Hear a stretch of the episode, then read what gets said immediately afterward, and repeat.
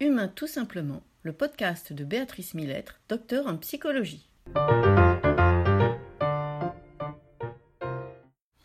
Aujourd'hui dans Humain tout simplement, la motivation. Les facteurs de motivation peuvent être très nombreux évidemment. Ils varient d'une personne à l'autre, mais également d'une situation à l'autre. Alors, ce peuvent être l'argent, le pouvoir, la prise de responsabilité, l'accomplissement intellectuel, une meilleure connaissance d'un secteur, la reconnaissance sociale, la qualité de la vie, la possibilité d'apprendre quelque chose, la réalisation de projets motivants, mener une vie de famille épanouie, etc., etc., etc. Autant de moteurs qui s'apparentent à vos valeurs propres et qui sont plutôt d'ordre général. Mais l'on peut également avoir des motivations plus ponctuelles. La peur de la contravention sur la route, la peur du redressement financier, le besoin d'être recadré dans notre travail, le besoin d'avoir des objectifs clairs et bien définis, l'envie de ne pas prendre de responsabilité, le désir de bien faire notre travail, l'envie de faire plaisir, et bien d'autres encore. Alors on peut également distinguer, et je trouve que c'est une distinction très intéressante dans nos relations aux autres justement, entre des motivations internes et des motivations externes. Les premières, les motivations internes, sont plus orientées par rapport aux moyens dont vous disposez pour atteindre votre but. Les deuxièmes, les motivations externes, visent le désir d'atteindre un objectif sans se préoccuper des moyens nécessaires. Un juste équilibre des deux est nécessaire évidemment.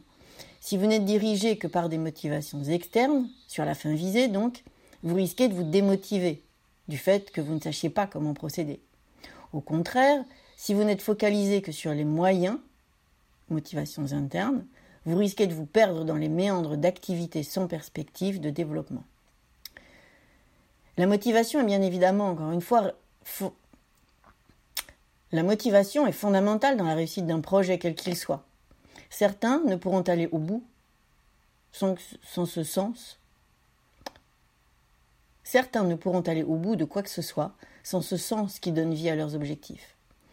La motivation est centrale pour une personne haut potentiel, par exemple, car elle est liée à leur désir de bien faire, de s'épanouir et de réaliser leur potentiel. Elle représente également pour eux cette capacité à mobiliser leur attention sur une activité qu'ils ont choisie, ce qui les met dans un état agréable et durable. Le temps alors perd sa valeur, tellement vous êtes absorbé par ce que vous faites. Les personnes au potentiel sont aussi capables de maintenir leur attention de manière beaucoup plus soutenue que les personnes neurotypiques. La motivation est également ce qui leur permet de produire leur raisonnement intuitif à la manière d'Archimède. Archimède, sans l'envie, le désir et la motivation, n'aurait pas été capable de produire son fameux effet Eureka. L'échéance est ainsi la motivation la plus simple à trouver. En effet, couplée à l'envie de réussir l'activité entamée, puisque vous souhaitez la terminer en temps et en heure, elle vous permet d'aller au bout. Si la motivation est capitale dans la réussite de n'importe quoi que l'on souhaite réussir, elle intervient de manière tout aussi importante dans la communication et la relation aux autres. Il n'y a rien de plus compliqué au monde, à mon sens, que les relations aux autres. D'une part, car nous en avons quelque peu perdu le mode d'emploi ces dernières années, et qu'il a changé avec l'apparition des nouveaux médias, que sont Internet, les téléphones portables, les réseaux sociaux, etc. D'autre part, car la communication fait par définition intervenir des autres, que nous ne connaissons pas forcément, et de qui nous devons tenir compte, et réciproquement. Cela implique que nous nous adaptions les uns aux autres, ce que d'ailleurs nous faisons la plupart du temps. Parfois, nous écouterons plus notre interlocuteur. Parfois, nous serons plus affirmatifs, voire directifs. Parfois même, nous imposerons notre point de vue. Notre mode de communication varie ainsi d'une personne à l'autre et d'une situation à l'autre. On peut ainsi être plutôt attentif à notre propre jugement, à nos propres opinions et idées, ou plutôt à celles des autres. Ce qu'on appelle un mode de communication interne. Ou alors un mode de communication externe. Dans le premier cas, vous, vous fiez à vous et vous défiez plutôt de ce que peuvent penser les autres. Cela peut vous conduire à ne pas écouter vos interlocuteurs plus que cela, voire ignorer ce qu'ils peuvent vous dire.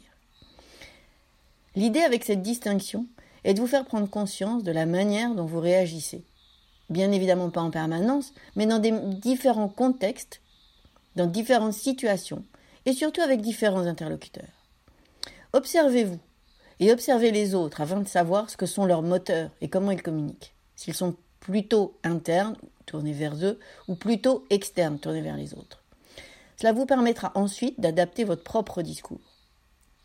Face à quelqu'un de plutôt externe, utilisez des phrases du genre le consensus général est des milliers de personnes utilisent déjà ce truc-là, nos amis choses ont acheté le dernier gadget, les recherches montrent que. Vous vous appuyez ainsi sur ce qui est important pour eux, l'opinion des autres. Pour quelqu'un plutôt interne, il vaut mieux.